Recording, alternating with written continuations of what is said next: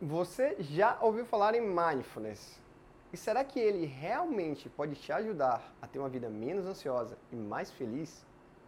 Meu nome é Caio Barbosa, eu sou médico psiquiatra e instrutor de mindfulness. E o objetivo do conteúdo que você verá a seguir é trazer insights e reflexões sobre as suas emoções, permitindo que tenha uma vida menos ansiosa e mais feliz através do mindfulness. Esse conteúdo também estará disponível no podcast Mindfulness para quem tem pressa.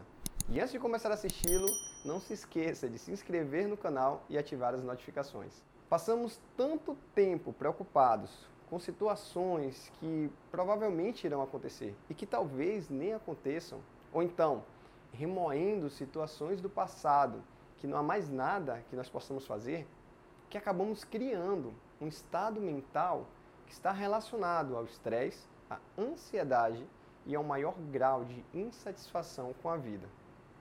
Um estudo realizado pela Universidade de Harvard detectou que passamos 47% do nosso tempo perdidos em pensamentos. Isso é praticamente metade da nossa vida. Mas eles foram além. Eles observaram também que quanto mais tempo os participantes permaneciam nesse estado, isso estava mais relacionado a um maior nível de insatisfação e infelicidade com a vida.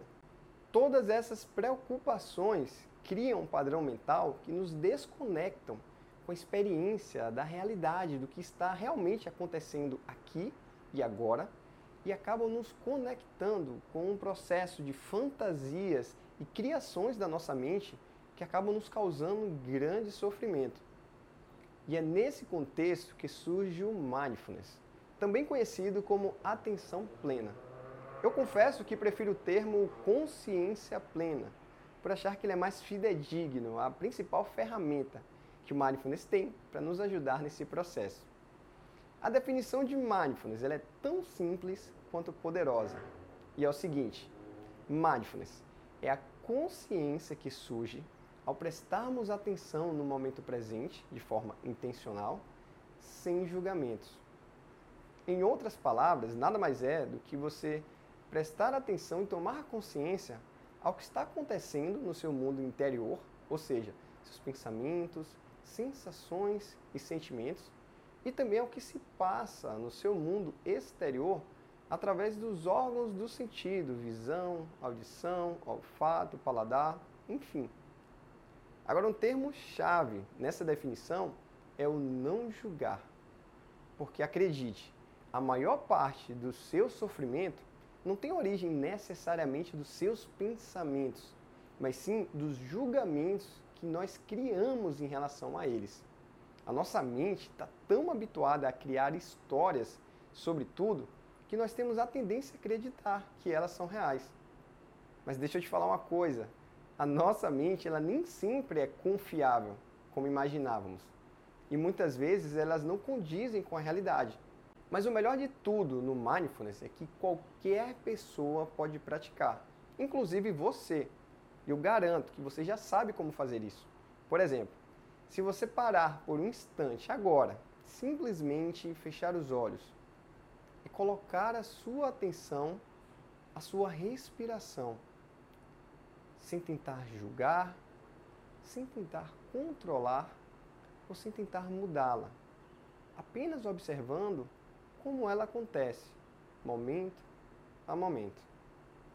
Ao fazer isso, mesmo que momentaneamente, você se manteve em um estado de presença, em um estado de mindfulness, aqui, ao que está acontecendo nesse momento.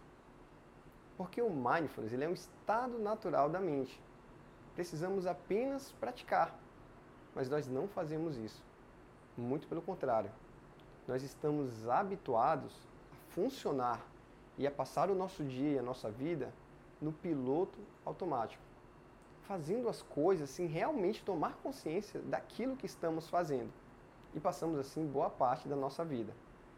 Então, mindfulness, você já sabe, precisa apenas praticar no final das contas, a prática de mindfulness é uma ferramenta muito poderosa que permite que você tome consciência dos seus padrões mentais e comportamentais disfuncionais, fazendo com que você crie um espaço entre você e o pensamento, ou melhor, entre você e o sofrimento, fazendo com que cultive a clareza necessária para que possa agir com mais consciência, ao invés de reagir com inconsciência, contribuindo para que você quebre essa tendência que a mente tem de reagir diante das situações desafiadoras que se passam e surgem em nossa vida. Se você gostou desse vídeo, deixe o seu like e o seu comentário aqui embaixo e não se esqueça de me seguir nas redes sociais. Eu desejo a você uma vida plena, menos ansiosa e mais feliz. Até a próxima!